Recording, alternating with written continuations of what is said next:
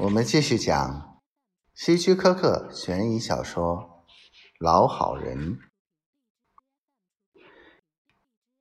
谢谢你，你的描述将会对我们破案有非常大的帮助。我微笑着说。然后我又对另一个警察下达了指令：“你赶快通过电台。”把凶手的特征广播出去。这家伙特征明显，应该比较好认。由于鲍勃的详细描述，让我们有了切入点。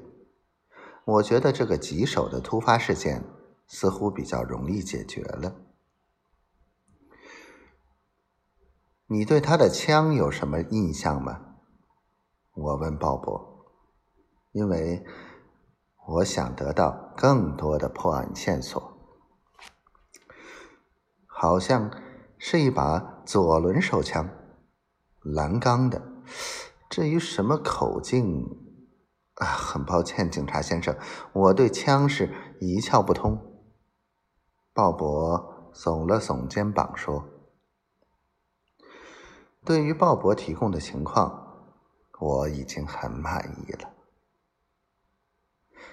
在我来之前，你到没到附近的店铺和居民中查问过？我问一直守候在这里的那个警察。已经查问过了。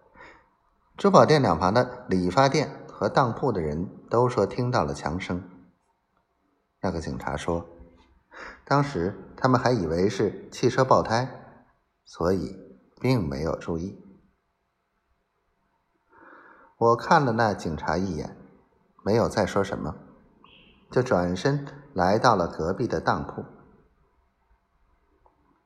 哦，你好，我是保罗警官。我自我介绍着。哎，警官你好，我叫罗伯逊，是这家当铺的主人。事发时，你听到了什么？我只听到汽车爆胎的声音，是九点过一分的时候。我后来才知道是枪声。他似乎怕我怀疑他为什么对时间记得那么清楚，就解释说：“我那二十岁的侄子到现在还没来上班，所以我老盯着钟表，看他究竟要迟到多长时间。”听到枪声后，你是否发现有可疑的人或者情况？我问。我没敢朝外看。